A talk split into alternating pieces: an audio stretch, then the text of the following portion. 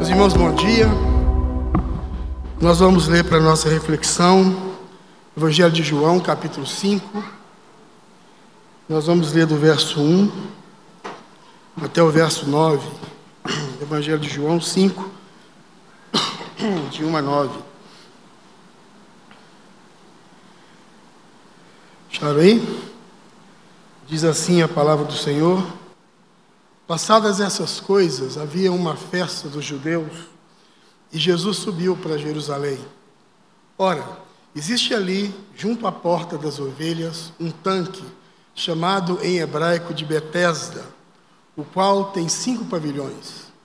Nestes jazia uma multidão de enfermos, cegos, coxos e paralíticos, esperando que se movesse a água, porquanto um anjo descia em certo tempo agitando-a, e o primeiro que entrava no tanque, uma vez agitada a água, sarava de qualquer doença que tivesse. Estava ali um homem enfermo havia 38 anos. E Jesus, vendo-o deitado e sabendo que estava assim havia muito tempo, perguntou-lhe: Queres ser curado? Respondeu-lhe o enfermo: Senhor, eu não tenho ninguém que me ponha no tanque quando a água é agitada, pois enquanto eu vou, desce outro antes de mim. Então lhe disse Jesus: Levanta, toma o teu leito e anda. Imediatamente o homem se viu curado e, tomando o leito, pôs-se a andar. E aquele dia era sábado. Há mais ou menos uns 30 dias, talvez um pouquinho mais, o delegado da nossa cidade, o Manuel Vanderick, e eu sou fã do Vanderick, do trabalho dele, de como ele é assim tão responsável com aquilo que ele faz. Ele desmantelou uma clínica de pessoas que supostamente cuidava de gente fragilizada, de gente doente. E não só uma clínica, depois ele descobriu que tinha outra também. E eram pessoas que as idades variavam, eram crianças e, e também velhos, adultos. E o Vanderick descreveu a situação daquelas pessoas que ali estavam, cuidadas por gente que eram intituladas como pastores, de campo de concentração. O lugar ali parecia um campo de concentração. Sem querer emitir juízo sobre esse tipo de coisa, mas apenas olhando para isso, ah, eu acho incrível a capacidade que as pessoas têm de pegar aquilo que é a doença dos outros, que é a fragilidade dos outros, a enfermidade dos outros, e ser capaz de usar isso em benefício próprio, ainda que essas pessoas fragilizadas e doentes se tornem piores do que são.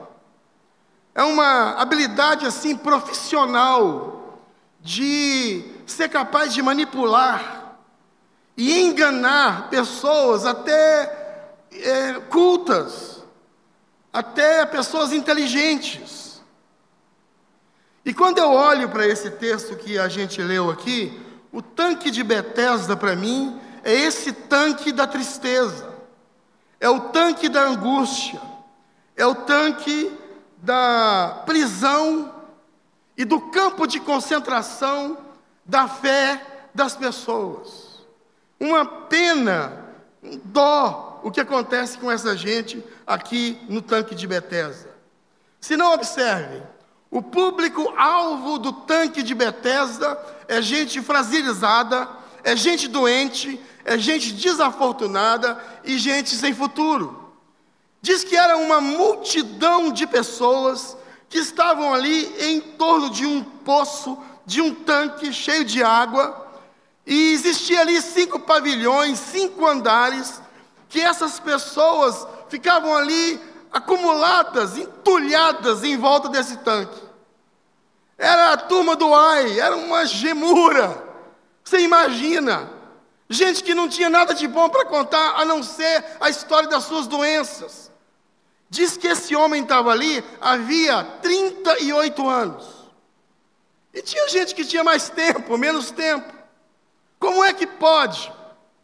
E diz que a corda que a algema que aprisionava essas pessoas nesse campo de concentração era uma crença, era uma teologia que diz aí no verso 2 e 3 que um anjo descia em certo tempo e tocava na água. E o primeiro que pulasse dentro da água ficava curado de qualquer doença que tivesse. Não importava quem fosse, não importava o que fosse, tocou na água, pulou lá dentro, é o primeiro, fica curado. Gente, que absurdo, que negócio mais estranho isso. Como é que as pessoas podem acreditar numa coisa dessa? Um anjo, um anjo que não tem nome, um anjo invisível, que também parece que não vê ninguém, um anjo apressado, um anjo miserável, porque diante de tanta gente doente, ele vem e só cura um. Um anjo impessoal, que não toca nas pessoas, ele toca na água. Um anjo que não tem uma agenda, ninguém sabe da agenda dele, ninguém sabe que dia que ele vem, ninguém sabe se ele atende, é durante a semana, se é no final de semana, se é no feriado, ninguém sabe a hora, se é em horário comercial, se ele faz hora extra, ninguém sabe nada, sabe apenas que ele passa e toca na água, e você, meu amigo, que se vire que dê um jeito de pular lá dentro. Esquece ajuda. Porque todo mundo que está ali quer a mesma coisa que você. E ele só cura um. E ele só cura o primeiro. E o primeiro também é o único. Então, se você fizer amizade na beira desse tanque, fica de olho aberto, porque o que as pessoas querem fazer é distrair você para que ao toque que acontecer na água você não pule. Agora você pensa, se isso tem cabimento, imagina se a única forma de você ser curado é você ficar na beira de um tanque, olhando para esse tanque, esperando que a água se mova, esperando lá, sabe lá Deus, quando esse anjo vem. Atento Fica atento, porque numa pestanejada você pode perder o momento da vida de ser curado. Não só atento, mas fica próximo também. Porque não adianta nada você ver a água mexendo e estar tá longe para não chegar lá. E outra coisa, seja rápido. Pula de qualquer jeito. E eu fico imaginando, porque a gente, quando está assim ansioso, você até pensa que a água mexeu, né? Quantos morreram afogados, achando que a água mexeu? Opa, é mentira, até essa água quentar de novo. Agora você pensa, se é possível, e Bethesda algema essas pessoas nessa prisão horrorosa. Imagina, que, que situação é essa? Agora, é muito interessante que Jesus aparece nesse lugar. O Deus da cura aparece nesse lugar. Que é diferente do anjo. É um Deus que não tem pressa. É um Deus que tem cara. É um Deus que fala. É um Deus que ouve. É um Deus que se aproxima. É um Deus que vê. É um Deus que sabe. É um Deus que é solidário. É um Deus que é exageradamente bom. Um Deus que se importa com as pessoas. E que pode curar todo mundo naquele lugar. Que tem poder para curar todo mundo naquele lugar. E a minha tristeza é que Jesus só cura um que será que ele só cura um? É interessante no Evangelho de Mateus, no capítulo 14, verso 34 e 36, tem um texto belíssimo. Diz que Jesus, depois da multiplicação dos pães, ele atravessa o mar e vai para uma cidade chamada Genezaré. Quando ele chega na cidade de Genezaré, diz que os homens daquela terra reconheceram ele. Reconheceram Jesus e disseram: Ele é o Deus da cura, é aquele que vem curando todas as pessoas. E eles foram e fizeram um acordo com Jesus. Disseram: Jesus, não passa rápido não. Espera aí, deixa a gente buscar os nossos doentes. E eu fico imaginando, Jesus até sentado falou: Vai lá, meu filho, traz eles todos. E diz que eles trouxeram todos os doentes. Todos os doentes. Eu imagino até que Jesus tenha perguntado: Escuta, não está faltando ninguém? Eu espero. Eu não tenho pressa, eu não tenho que fazer almoço. Trouxeram todos. E eles disseram para Jesus: Deixa que eles toquem nas suas vestes, para que eles sejam curados. E Jesus deixou. E ele curou a todos. Curou todos que tocaram. Curou todos que foram levados. Curou todos que pediram. Curou todos que estavam lá. Não ficou ninguém sem ser curado. Ele ficou ao alcance de todo mundo, porque Ele é um Deus que vem, não é um Deus que as pessoas vão atrás. E eu imagino que eles organizaram lá uma fila, sei lá, um corredor. E não importava se você era o primeiro, se você era o último, se você estava no final da fila, no meio. Ele ia passando. E as pessoas, elas iam tocando. E elas iam sendo curadas, todas elas, sem exceção nenhuma. O texto diz que todos que tocaram foram curados. E a impressão que as pessoas têm, eu consegui porque eu toquei. Eu consegui porque eu alcancei, mas não é assim. Ele que se deixou ser alcançado. Ele que abaixou até o nosso nível para que você estenda a mão e toque. É como disse alguém que a fé da gente em Jesus é como uma escada rolante, e não é como uma escada estática. É como uma escada rolante que quem sobe você é a escada. Você acha que está subindo, mas é a graça de Deus que está subindo você, e eles tocam em Jesus. E todos eles ficaram curados. Aí você vem aqui para Betesda, fala: caramba, por que, que não curou todo mundo? Quem é que ele cura em Betesda? Ele cura quem já desistiu de Betesda. Ele cura quem já não acredita mais naquilo. E é tão interessante o diálogo de Jesus com esse homem. Jesus chega para ele e diz: Escuta, bicho, você não quer ser curado, não? Porque você não está lá perto. Eu não estou vendo você olhando para a água. Quem estava lá não podia nem dar uma saidinha, nem ir ao banheiro, nem sair para tomar água em qualquer lugar. Tinha que ficar atento. Escuta, você não quer ser curado? Jesus pergunta isso para ele.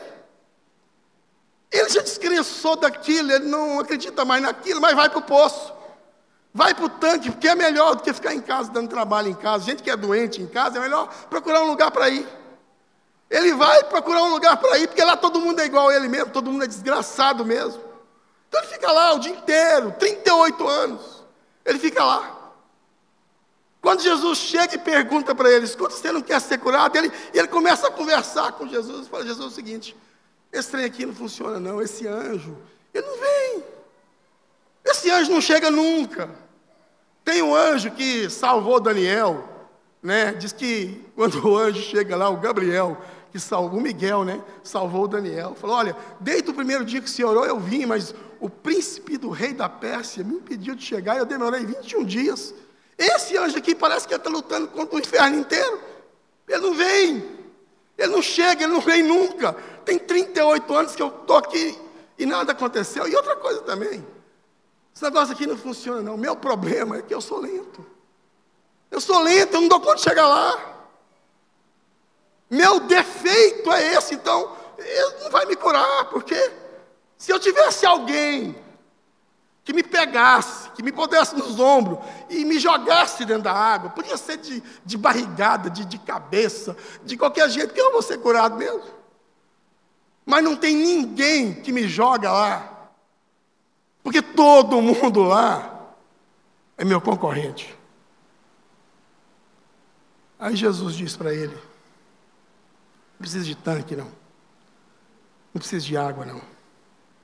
Levanta, toma o seu leito e anda.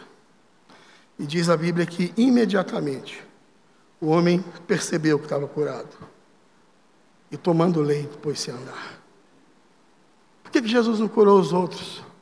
Porque eles nem sequer souberam que Jesus estava ali nem sequer perceberam que Jesus estava ali. Estavam tão neurotizados, estavam tão hipnotizados, estavam tão seduzidos por aquele tanque de água parada, de mosquito da dengue, que nem perceberam que o Deus da cura estava ali. O Deus que cura todas as pessoas, o Deus poderoso, o Deus generoso, que sabe de tudo e de todos, que tem graça abundante, que é exagerado, nem perceberam nem notaram. O homem foi curado e eles nem viram, porque estavam olhando para o tanque. Cura quem percebe, cura quem o reconhece. Diferente do anjo, ele se aproxima e fala com as pessoas. Meus irmãos, Jesus está aqui. E é uma pena que muitos de nós não percebem que Ele está aqui nem sabem que Ele está aqui. Se distraindo com tudo e com todos, olhando para tudo quanto é lugar e não sacam, não percebem que Jesus está aqui, que o Deus da cura está aqui, e que você pode tocá-lo, e que Ele fala conosco, não está falando não, e que Ele entende da gente, Ele nos acha no meio da multidão, Ele nos chama a atenção. E eu não preciso ter medo de fazer propaganda dele e de chamar vocês para estarem com ele, porque não vai faltar para mim se vocês vierem. Porque o que ele tem para mim, ele tem para todo mundo. Porque eu não tenho concorrentes aqui, eu tenho irmãos aqui. E ele me disse, e disse para nós, que ele é um Deus nosso. Foi isso que Jesus nos ensinou a orar. Pai nosso pediu pão para nós, para perdoar os pecados nossos. Ele ensina a gente a viver em comunidade, porque o nosso Pai é generoso e é capaz de dar para um, dar para todo mundo aquilo, aquilo que Ele dá para um. Por que você não fala com Ele? Por que você não arrisca a parar de olhar para essa água parada do mosquito da dengue, tirar essas algemas e fala com Ele? Ele está aqui. E tem todo o tempo do mundo para falar com você. Todo o tempo do mundo para curar você. Para transformar você. Para ensinar você, para deixar você encantado com a beleza daquilo, não só que Ele faz, mas daquilo que Ele é. Porque você não fala com ele. Ele não está em mim. Não é olhando para mim. Não é olhando para as pessoas que cantam, para as coisas que tem aqui. Você consegue vencer tudo isso e compreender que Jesus está aqui. Então fala com Ele. Fala com Ele. Eu não tenho ninguém. Esse negócio não é para mim. Fala com ele. Entende isso? Vamos ficar em pé? Vamos falar com Deus?